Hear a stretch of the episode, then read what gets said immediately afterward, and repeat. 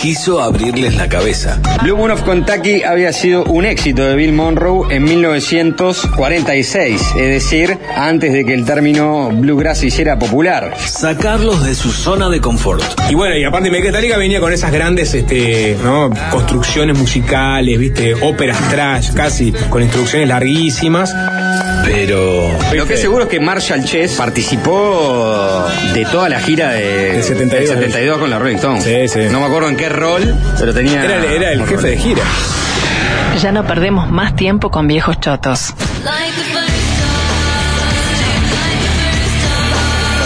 Ahora es solo música nueva. La columna de Cristel Latecni.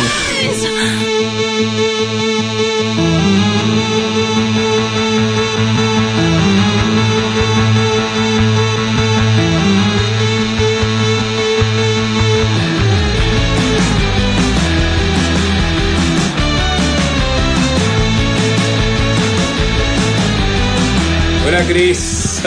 Chiquilines, ¿cómo estamos? ¿Cómo andás? ¿Cómo va? Bienvenida. Sacaste a relucir la Biblia de los 90. ¿No? Nos íbamos a comer a Ilmondo. Y de los 2000. Eh, y de los 2000, es, real- es verdad. Sí. Y de hecho, esta columna va a en verdad va a atravesar los 80, los 90 y los 2000, ¿no? Y sí, porque está, como venía, como no sé si ya lo adelantaron, pero bueno, vamos Jorge a, adelantó algo ya, ¿sí? vamos a hablar del Tusi. De Gonzalo Curvelo, el Tusi, Tusi de Mateis, conocido por muchos, que falleció la semana pasada. en la semana pasada. Exactamente, estaba tratando de ubicar exactamente el día. Hicimos un breve comentario a- a- a- aquel mismo día, este, un poco sobre la marcha, pero hoy vamos a ampliar un poco este, el recuerdo. Y, y también, como habíamos dicho en su momento, que tú estaba trabajando en un disco nuevo. Sí. Bueno, vamos a tener algo de eso también. Sí, eh, el primer corte sale oficialmente el viernes, pero eh, bueno, lo- los amigos de Little Butterfly Records, el sello encargado de hacer esta edición que ahora es póstuma, eh, dijeron, toma, estrenalo en la columna porque me parece que que está bien, me parece que es necesario que, que, que lo recordemos y lo escuchemos, sobre Sí. todo. El, el cielo, no sé, la gente que lo seguía en- a través de Instagram, que era el- su medio de comunicación, Claro, y por veía hoy- muy entusiasmado con todo el proceso de grabación del disco. Sí, también cosas que me, que me fueron transmitiendo sus amigos, charlando. En la, eh, eh, desde el año pasado ya me venían contando que, que se venía un disco, que estaba muy entusiasmado, que originalmente iba a salir con el nombre de una banda y después este, creo que lo convencieron para que saliera como firmado como el Tusi. Y, y ta, estaba todo pronto, está todo pronto para, para que salga. Y, y bueno, lo vamos a poder escuchar. Bien, eso capaz que un poco más adelante. Más adelante. Porque la idea es un poco también eh, a- hacer un repaso de su carrera musical. Sí, este. mm, Como todos saben, o los que no saben, eh, le vamos a contar. O sea, el Tusi fue para mí un, verdadero eslabón de, de la historia rockera montevideana, porque empezó en los 80 con la banda Guerrilla Urbana, que se presentó en el primer Montevideo Rock, ah, como una banda nueva, digamos, ganaron el premio Revelación con un tema que se llamaba Racia, o sea, más ochentas, más viviendo lo que vivía la juventud de esa época imposible. Eh, es más, bueno, eh, ya mencionaste, bueno, yo traje mi libro, nos íbamos a comer el mundo, me reencontré con él después de años y este y tengo sus palabras contando un poco de, de esta época. A ver. No le voy a hacer justicia, pero eh, por lo menos va- hay varias frases y palabras que lo representan más alto. Bueno, nosotros éramos tipos que escuchábamos muchas bandas de afuera, poco conocidas. Teníamos una antena puesta en el ámbito del rock independiente americano y nos gustaba muchísimo el lado más inconformista y experimental de eso. Pero simultáneamente no éramos gente de vanguardia, éramos gente que tenía su laburo y gente de familia. Yo soy músico medio accidental. La primera banda que tuve, Guerrilla Urbana, fue la más exitosa, fue un accidente total del barrio. Yo vivía cerca del Ombú de Positos y era un guacho de 15, 16 años. No sabía tocar un sorete, pero todo el mundo estaba armando bandas y ta, con cuatro amigos terminamos haciendo una banda y no fue bien. En la época de la hermana menor, ya si se quiere, había cambiado un poco. Si bien en la época de guerrilla urbana había interés por todo, en la época que se armó la primera hermana menor, en el 91, no había interés por nada en absoluto. Después de guerrilla hermana urbana, yo mismo había estado entre el 86 y el 90 totalmente alejado de la música. En el mismo desinterés que estaba mi generación, yo también estaba. Por esa época conocí a un par de guitarristas muy buenos, también por una casualidad me hice amigo de- en el liceo de un espléndido baterista y nos juntamos por una cuestión de aburrimiento y sin la menor expectativa. No tuvo nada que ver con la planificación, si se quiere, que tuvieron las bandas que vinieron después, que desde un principio encararon la cosa con un poco más de carrera. Está bueno eso, porque eh, es, es verdad que él eh, participó de esa primera camada de rock post dictadura, bien del palo, el punk, Sí. ¿no? este post-punk oscuro, esa Sí. Montevideo, este, donde no pasaba nada y lo que pasaba era reprimido, ¿no? Y, y un, pasaje hacia la nada mismo, donde eh, algún recambio, eh, muchas bandas desaparecieron, Sí, otros fueron metamorfoseándose ¿no? Sí. en otras manifestaciones artísticas, y él agarró el próximo vagón. exacto, porque así como contaba de aquel 80, ese fe- fermental primer rock eh, nacional, digámosle, primer rock uruguayo, se transformó en los 90 eh, a fuerza de un contexto totalmente diferente en otra cosa y ahí es que este, se reforma con toda esta gente que contaba en la hermana menor. Eh, dentro de, de- de- esa, de esa época tenía como sus, am- sus amigos y sus colegas, eh, los supersónicos, chicos eléctricos, después un poco más tarde la trampa, gente con la que después armó, se armó como un otro, otra oleada, otro fenómeno que fue el de los 90 que no tuvo el mismo éxito, digamos, o eh, masividad que los 80, ni, ni que hablar lo que vino después en los 2000, pero que marcó una época y marcó una, una historia que después siguió. La banda tuvo sus momentos, sacaron cuatro discos, el último es de 2013.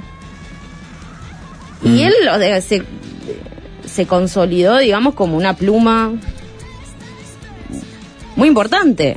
Así como, como cancionero, como periodista cultural. De hecho, yo lo, lo empecé a leer este muchísimo ya o sea como periodista. Para mí como fue mi fue como lo recibí como un referente dentro del periodismo cultural. En, en la diaria, sobre todo en la, esa primera época de la, de la diaria, que era como también un faro cultural, porque era como de los medios, digamos, que eh, estaban mirando y apostando a, a otro tipo de cobertura. Y ahí, o sea, ahí fue referente, podrías estar de acuerdo o no, te- o sea, pero leer las críticas era como un- obligatorio. Sí, tenía mucha, en esa época, en la época de la idea tenía mucha crítica de cine. Sí, y de discos también. Discos también, pero tenía mucho de cine.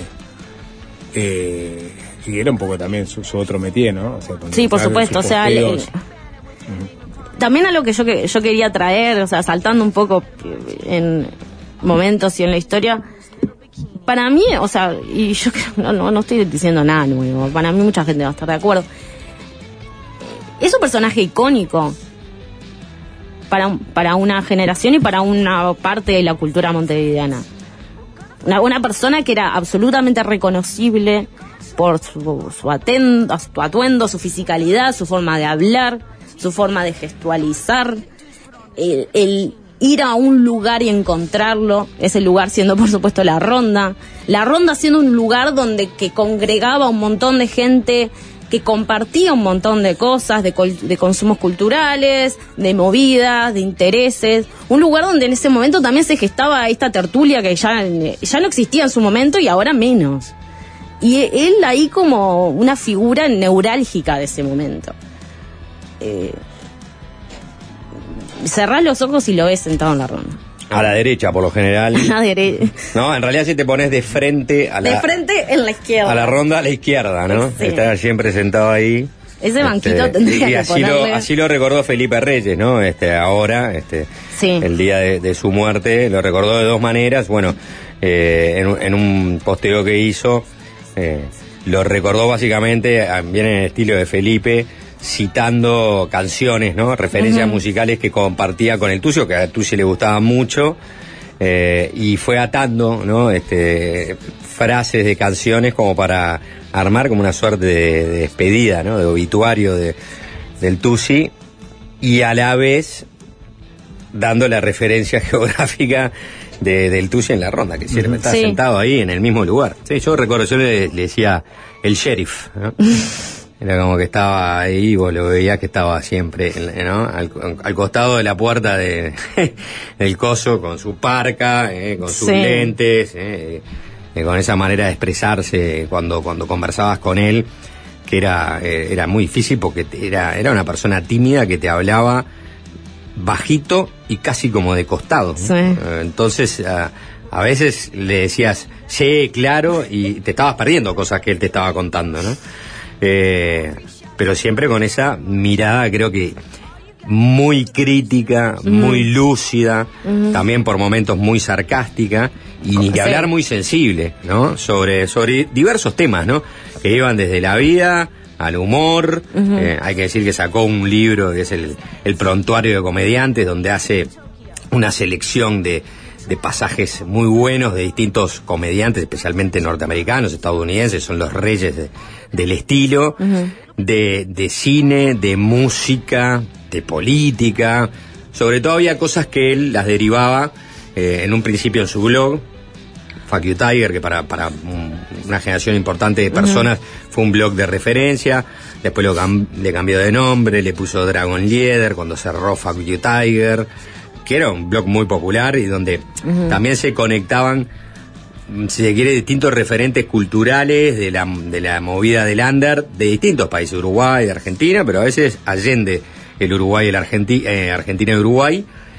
Y después derivó también en escribir en sus redes sociales, primero en Facebook, últimamente en Instagram, sus posteos y su pasaje periodístico. Recordamos mucho el de la diaria, pero bueno, arrancó también. en postdata, estuvo en brecha, estuvo en la diaria, ¿no? O sea, en, en- en varios medios escribiendo con una pluma que me parece que fue de las mejores de, ese- de su generación, ¿no? Hablo de toda una camada de personas que se empezaron a formar a finales de los 80 y principios de los 90 en la cultura, ya sea en la música o en el periodismo cultural. Sí, no, el- el- la, la gente de los 2000, eh, la gente de mi generación y un poquito más arriba, por supuesto que también este, fue súper influencial para estuvieses de acuerdo y en desacuerdo también.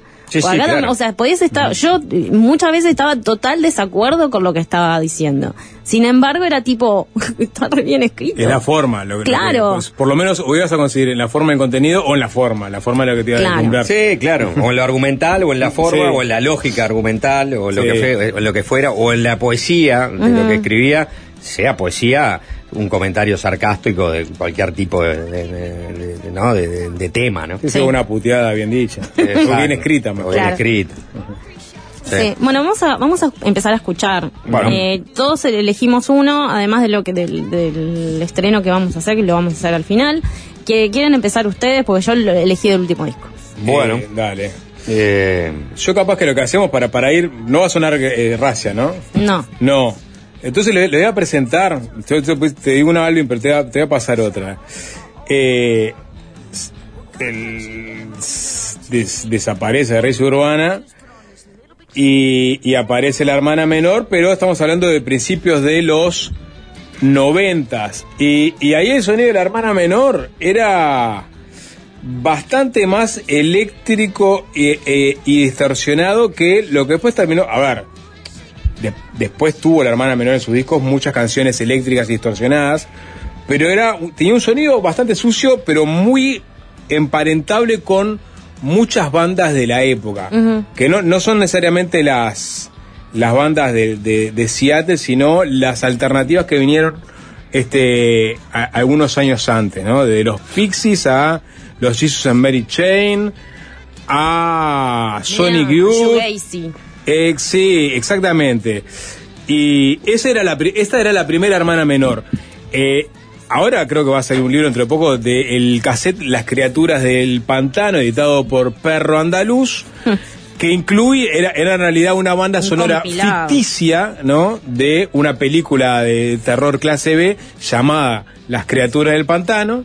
Bueno, y esta banda sonora ficticia incluía los primeros temas, ¿no? De Trotsky Vengarán, de la hermana menor, los cadáveres ilustres ya tenían disco editado, eh, Buenos Muchachos también aparecían ahí, y Los Chicos Eléctricos. Así sonaba la primera hermana menor del año 94, esta es la primera canción del lado B, 17.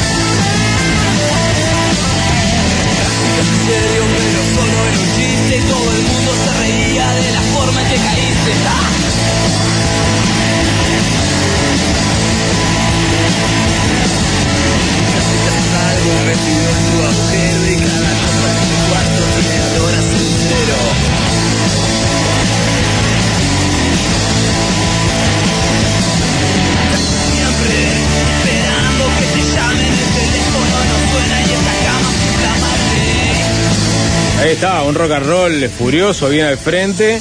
La otra canción que es 3 AM es un poco más viajada, pero esta era la primera hermana menor, Ahí va. eh, que formó parte de aquel combinado Las criaturas del pantano, de la cuando emergían estas bandas que después coparon la escena. Esta es la segunda, 3 AM.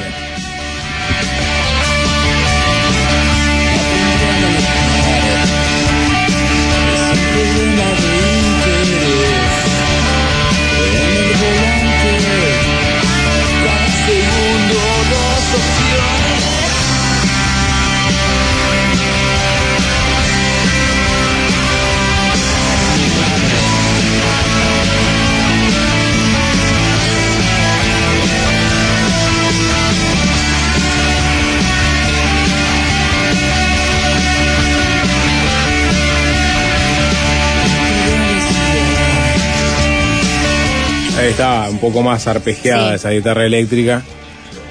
Más Y lo que sería. Más lo que iba a ser este a partir de fines de los 90, principios de 2000.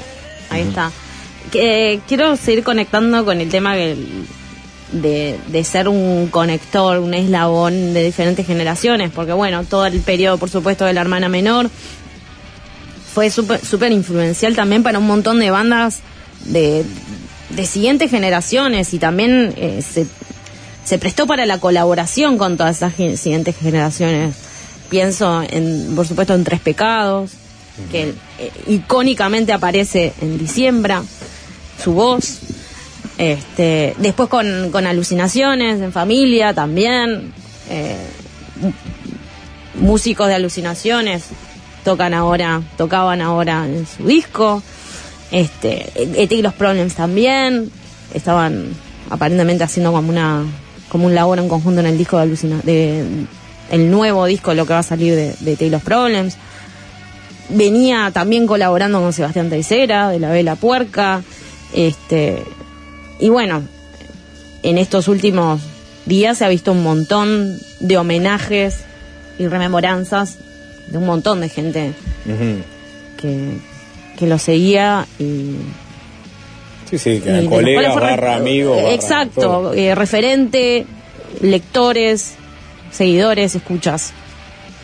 Sí. O sea, realmente fue como, digamos, desde, desde la parte alternativa, por así decirlo, la parte under, por así decirlo, entre 10 millones de comillas, seguía muy presente y, y bueno, y estaba muy presente porque, de hecho, ahora vamos a escuchar después lo que va a ser el próximo disco.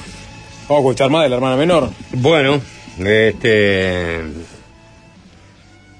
Voy a seguir el orden, porque capaz que después este, puedo eh, escuchar alguna o poner alguna otra canción.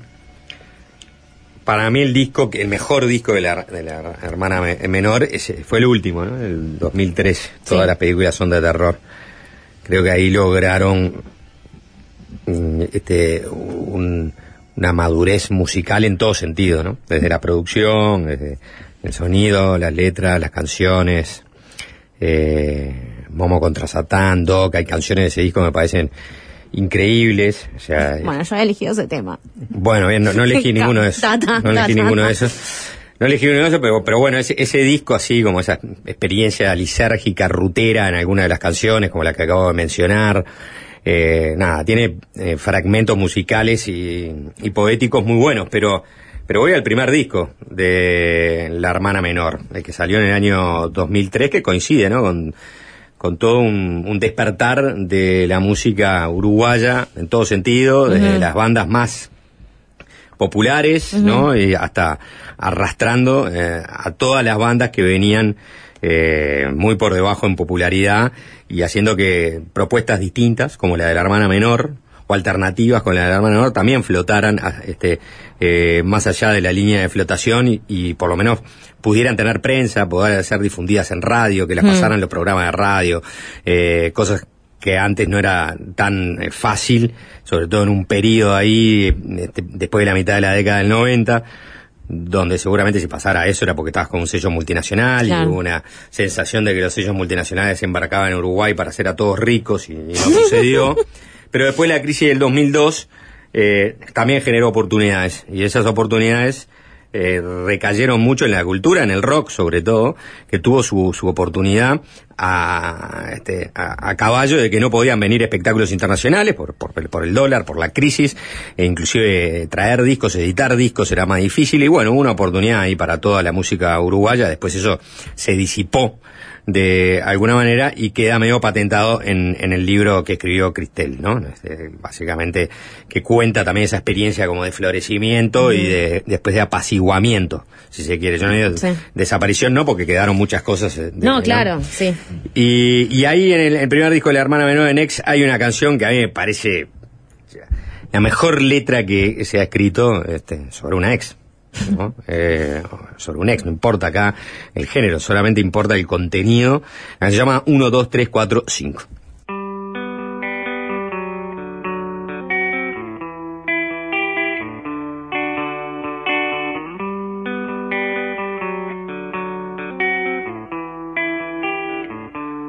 Mira quién está acá cuando vos entras, siempre genera su silencio. Nuestra majestad de la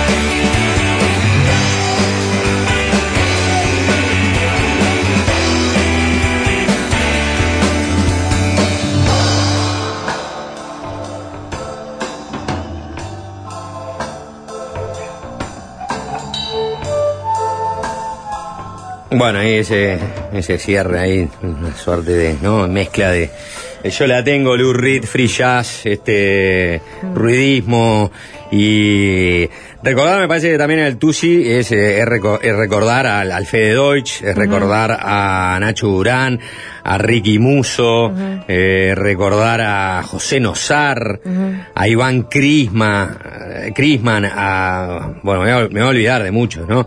Eh, todos los que pasaron de- como parte de, de la, de la hermana menor, eh, que fueron parte de, de- de esa banda que fue cambiando, ¿no? Sus integrantes, pero bueno, que siempre... Ezequiel Rivero. Ezequiel Rivero, Alfaro, Saco, eh, pero que tuvo siempre al Tusi como, nada, la línea de continuidad y obviamente el promotor, ¿no? De toda, esa, de toda esa música de la parte de la composición.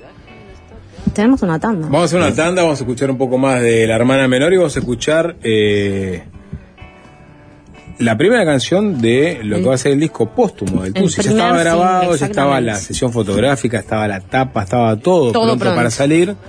Y bueno, falleció la semana pasada. Así que tanda, un poco más de la hermana y un tema de Tusi. Ahí va. Fácil desviarse.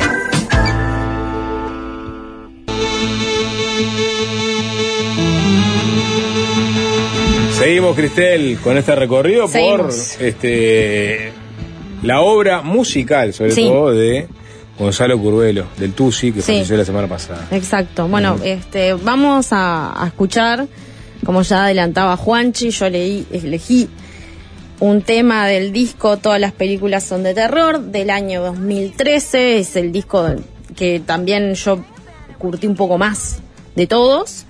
Este, es un disco que también eh, tiene un montón de estas colaboraciones que yo les contaba antes. Está como productor, eh, fue la dupla de- del éxito para mí, de Pau Obianchi y Ezequiel Rivero, ellos dos en producción, es un disco que también tiene como una influencia bastante pop, si se quiere.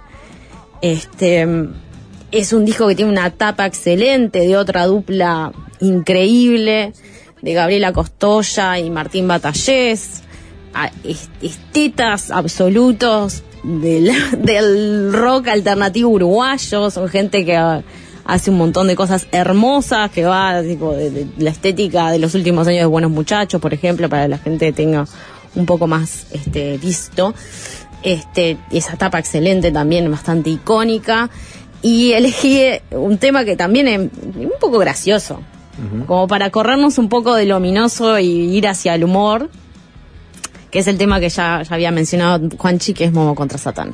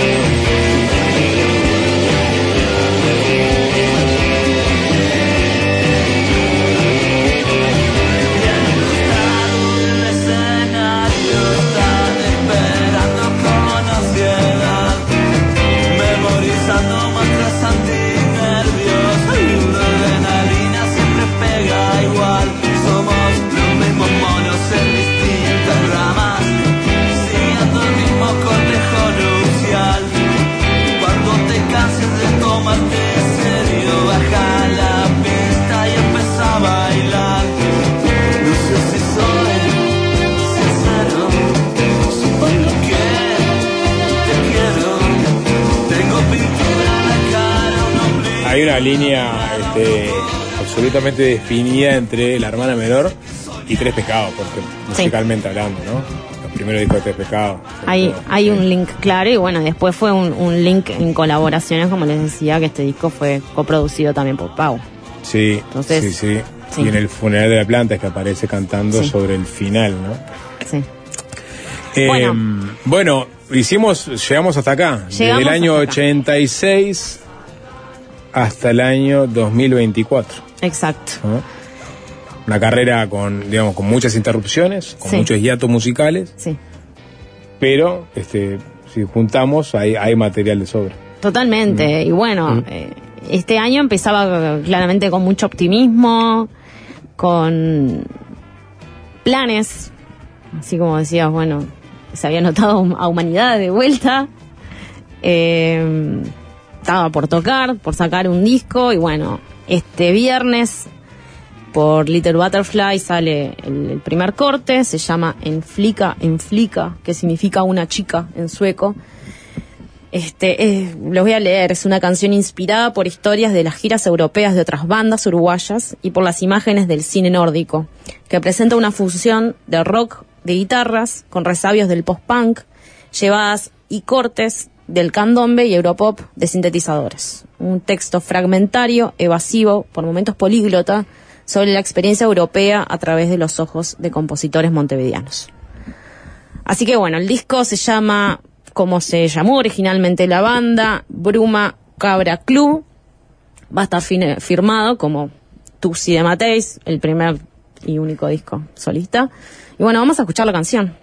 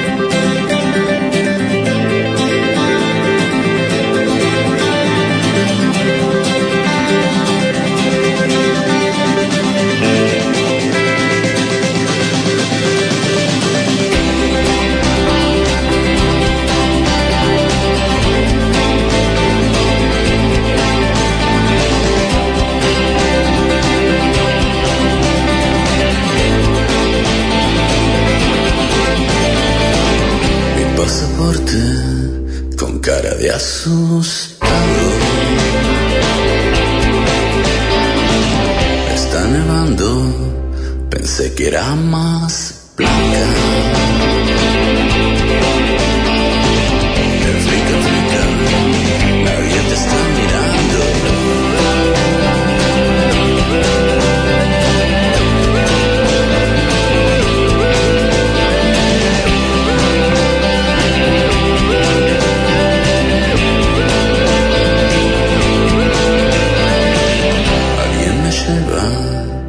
Lejos del escenario. Y en un susurro, calor impronunciable. África, África, guinean pasos largos.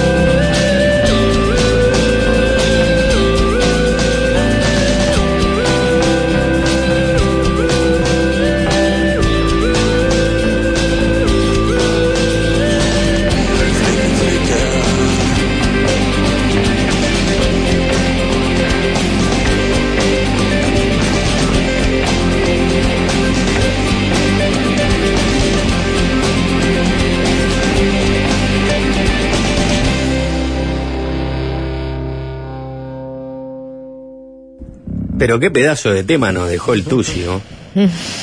¿No? Sí. Impresionante. Bueno.